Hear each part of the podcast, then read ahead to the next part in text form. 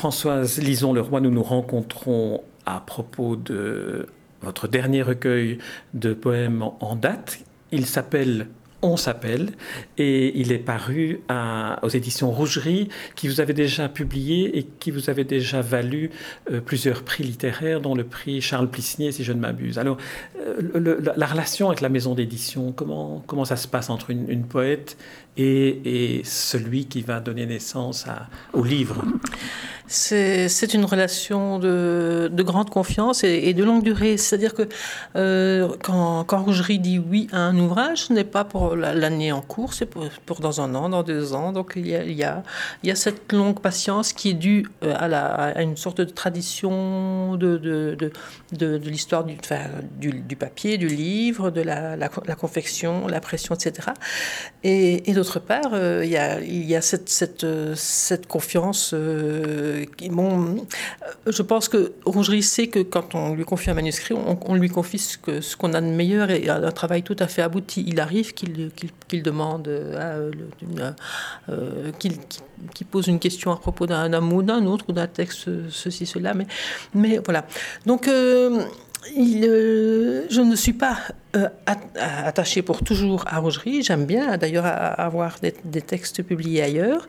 Mais c'est vrai que quand, quand j'ai un, texte neuf qui, qui, sort de presse, eh bien, je l'envoie en priorité en, poésie à, à, Rougerie. C'est ce que je viens de faire aussi avec un autre euh, manuscrit qui s'appelle LC, du verbe savoir. bien. Alors, euh, on, revient à On s'appelle. Euh, j'aimerais que vous, vous, nous disiez comment, comment vous l'avez construit, comment vous avez élaboré ce, recueil qui se partage en, trois, trois, trois, volets. Le premier s'intitule De nuit, le deuxième Des premiers jours et le troisième De nous ici. Mmh. Mais pour moi, c'est un. On s'appelle est un seul poème. Je, savais en commençant, parce que quand je commence, c'est parce que c'est nécessaire et que c'est urgent de commencer. En tout cas, c'était c'est un texte longtemps porté, longtemps mûri, et, et ce n'est pas toujours comme ça. Mais en commençant, on s'appelle Je savais où j'allais. Je savais qu'il y aurait trois, trois respirations, trois moments qu'il y aurait une sorte d'urgence euh, au départ, qu'après euh, je me calmerais en, posant les choses, euh, les, moments essentiels ou les, objets. Hein. je suis très attentive aussi aux objets, le, caillou, l'eau, le, sable, le bois, etc. et que je, terminerai en, dans, un, dans un élan qui, qui pourrait permettre au lecteur de, de poursuivre le, chemin avec moi, mais peut-être calmé par... apaisé peut-être par, parce que les, les, premières parties avaient eu lieu. Voilà, c'est simplement comme ça la construction.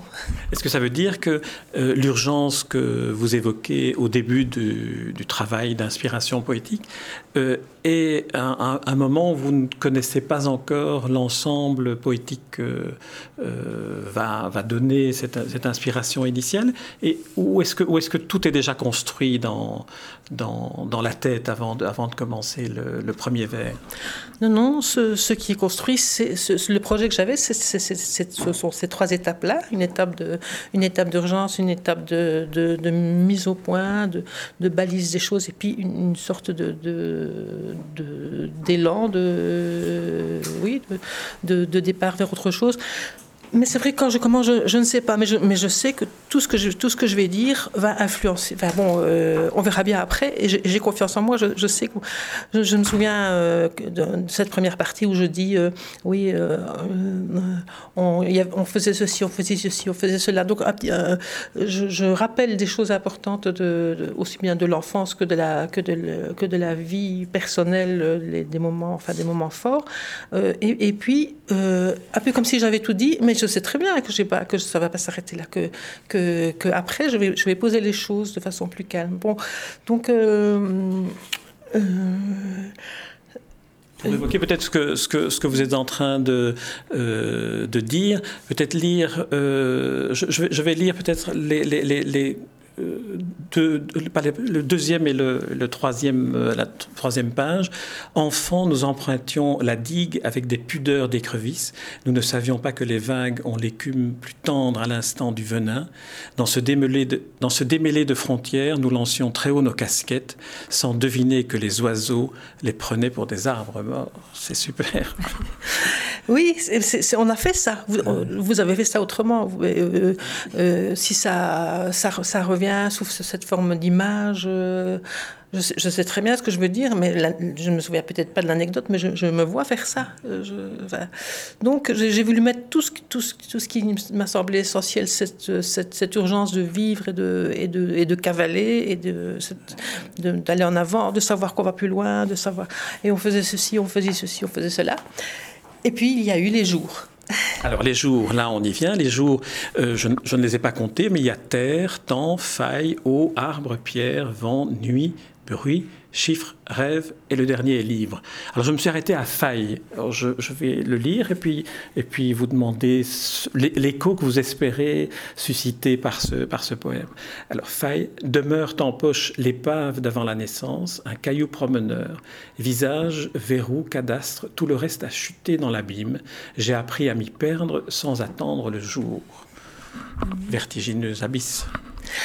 Oui, j'ai appris à m'y perdre sans attendre le jour. J'ai euh, toujours eu besoin d'objets quand je parle de, cailloux, de, de, verrous, de, euh, cadastres. C'est vrai que j'avais un, grand-père qui était agriculteur mais géomètre en même temps. Ben, bon, j'ai besoin de, mesures, du mètre pliant, de, toucher les choses. Et, c'est très apaisant. Ça. Et en posant les choses comme ça, la faille elle est là, et je, l'ai peut-être probablement remplie, mais, mais je suis, après, je suis allée plus loin.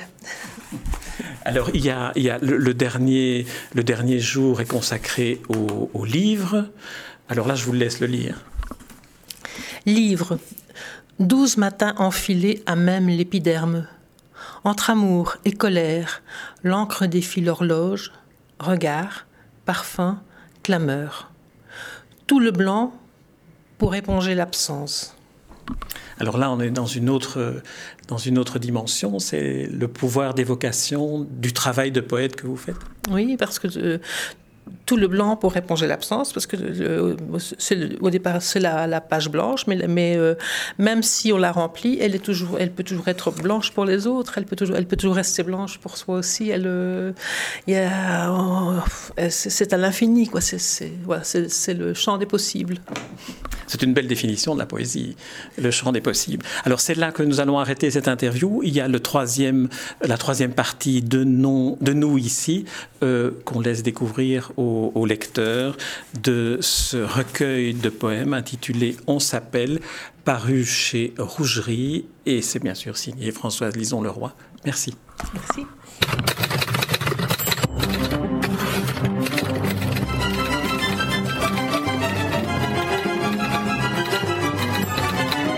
Les rencontres d'Edmond Morel.